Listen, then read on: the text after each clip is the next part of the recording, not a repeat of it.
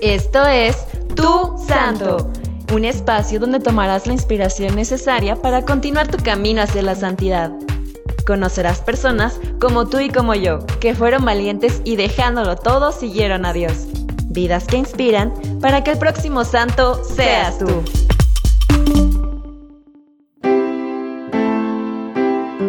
Una novia del siglo XX con olor a santidad.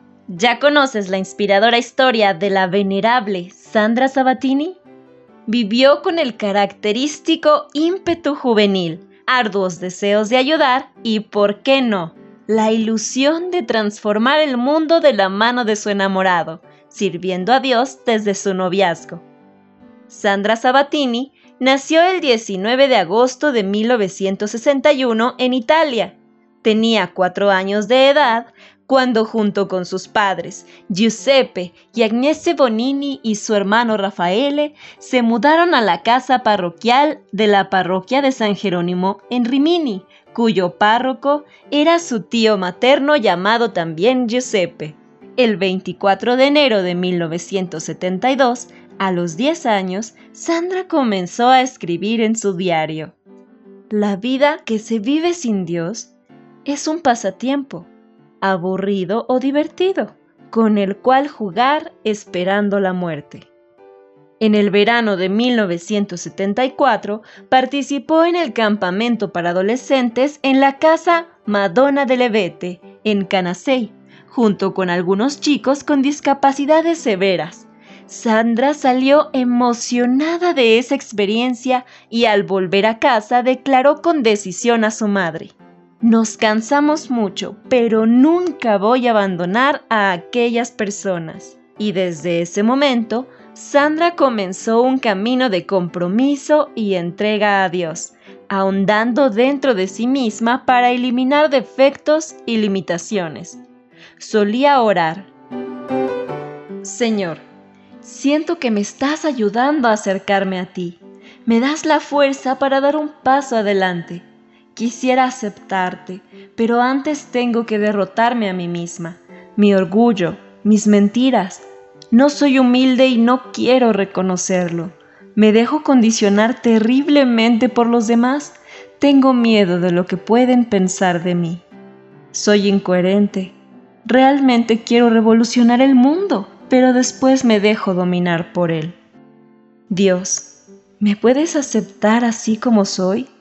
Llena de limitaciones, temores, esperanzas?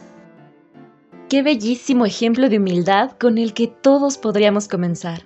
Dialogar con sinceridad con nuestro amado Padre. Sandra no era muy diferente a otros jóvenes de su edad.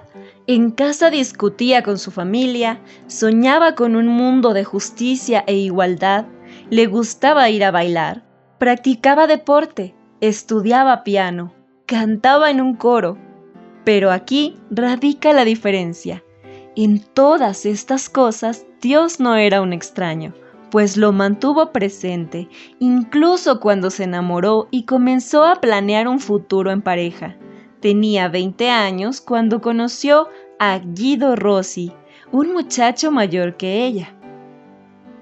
Pero claro, llegar a conocer a la persona indicada no es de a gratis, Seguro que Sandra, además de primero haber trabajado en sí misma, debió hacer mucha oración para dejar en manos de Dios esa decisión.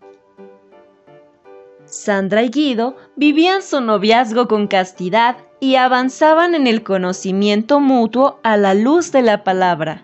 Compartían los mismos ideales, como el sueño de ir a África para fundar una comunidad que sirviera a los últimos de los últimos es por ello que, comprometida con sus estudios, se tituló como médico en la Universidad de Bolonia con excelentes calificaciones. Los fines de semana y durante las vacaciones de verano de 1982 y 1983 se dedicó por completo a los chicos de los centros de rehabilitación de drogas de la comunidad Papa Juan XXIII, cuyo fundador conoció desde los 12 años gracias a unas asambleas que su tío organizó en la parroquia. los chicos en tratamiento percibían el amor puro y desinteresado con el que Sandra les servía y de a poco les ayudó a descubrir el sentido de sus vidas. Eso sí que es donarse a sí misma.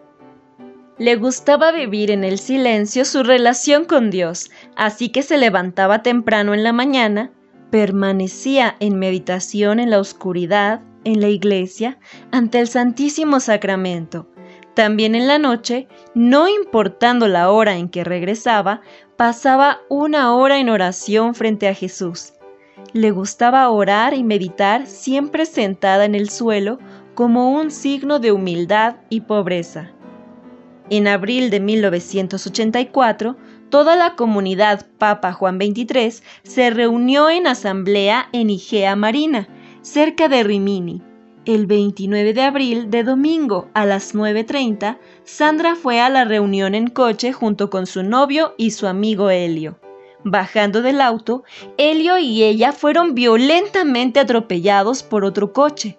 Su condición de inmediato pareció seria y el 12 de mayo de 1984, Sandra murió en el hospital de Bolonia. El 6 de marzo de 2018, el Papa Francisco autorizó la promulgación del decreto en el cual se reconocen las virtudes heroicas de Sandra Sabatini, y es así declarada venerable. Sandra nos enseña a disfrutar de la vida cotidiana conforme a la voluntad de Dios, que las grandes ilusiones y aspiraciones son más bellas cuando se basan en un espíritu de caridad que compartir nuevos proyectos con otras personas y grupos es enriquecedor cuando coincidimos en los principios y valores cristianos. Que la felicidad está en el camino y no en la cima, pues Dios dispone de nuestras vidas y por ello debemos humildemente ponernos en sus manos cada día, de principio a fin. Oración. Querida venerable Sandra Sabatini, ponemos en tus manos a todos los jóvenes que nos escuchan y nos leen, para que con tu intervención nuestro corazón aprenda a doblegarse ante Dios, a entregarse sin reserva a los demás y aprenda a disfrutar de la voluntad de Dios para nuestras vidas. Amén. Espero les haya gustado, soy Vania Hernández y en la edición Ulises Triana. Quédense un poquito más para escuchar todo lo que pueden encontrar en Catolizare. ¡Hey! ¿Ya anotaste tu intención? Escríbele a nuestra sección Pide y haz oración. Los sacerdotes de nuestro equipo y nosotros, tu familia digital católica, vamos a orar por ti. Recuerda que también puedes orar por los demás de forma interactiva. Solo te tomará 30 segundos. Juntos hagamos oración. Lo mejor en esta vida es viajar libre y ligero. Si tienes situaciones en tu corazón que quieres resolver, visita nuestra sección de psicólogos católicos. Trabajando juntos, de la mano de Dios, vamos a crecer. Disfrutando. Para acceder a más contenidos exclusivos, suscríbete. Además, síguenos en nuestras redes sociales, Facebook, Twitter, Instagram y Spotify. Allí podrás interactuar con nosotros y con personas como tú. Encuentra información de tu interés en formatos interactivos. En Catolizare, somos tu familia digital católica. Tu Santo, el podcast, una producción de Catolizare.